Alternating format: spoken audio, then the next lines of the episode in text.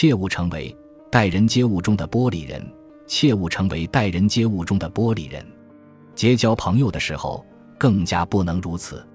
有些人显得极其脆弱，动辄受损，自己像是受气包，也让别人难以忍受。这种人仿佛比眼睛的瞳仁还要娇嫩，容不得或真或假的触碰，即便是粉尘也会使之受伤。跟这种人打交道，需要赔尽小心，必得时时刻刻规避其弱点，迎合其脾气，稍有不慎就会惹其翻脸。这种人往往极其自我。为自己的好恶侍从，为自己的面子侍尊。